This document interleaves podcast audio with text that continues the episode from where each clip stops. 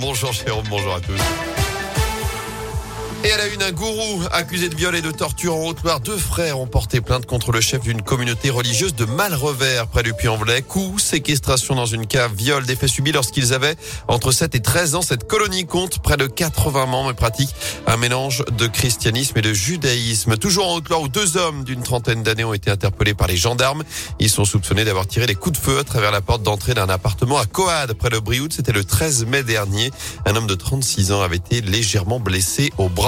C'était il y a dix ans, jour pour jour, deux infirmières stéphanoises, Catherine et Valérie, étaient victimes d'un grave accident alors qu'elles manifestaient à Lyon.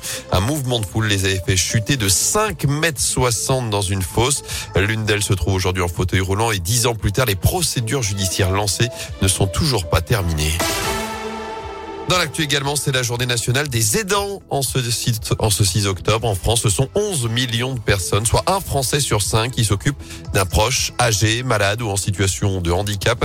Et parmi elles, plus de 700 000 ont moins de 18 ans. Un chiffre sans doute sous-estimé car les jeunes et leurs familles ignorent ce statut de jeunes aidants. Dans leurs tâches à la maison font partie de leur quotidien, parfois depuis leur naissance.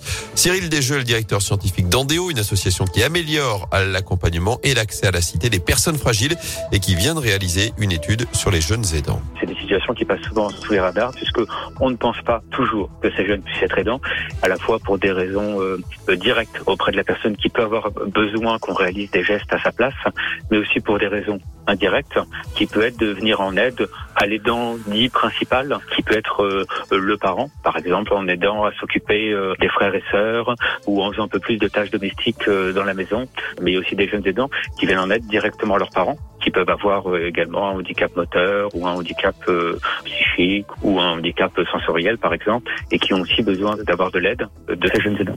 Et notez qu'un guide a été rédigé pour former notamment ces jeunes aidants. Vous retrouvez plus d'infos à ce sujet sur radioscoop.com.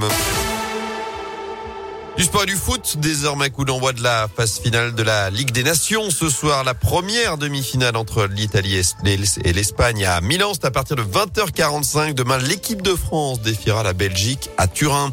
Enfin, la chorale tombe de haut. Les basketteurs rouennais ont lourdement chuté hier soir sur le parquet de Chalon-Reims à la clé une défaite 105 à 84 pour la deuxième journée de championnat. La prochaine, ce sera dès samedi un déplacement à Paris. Très bien.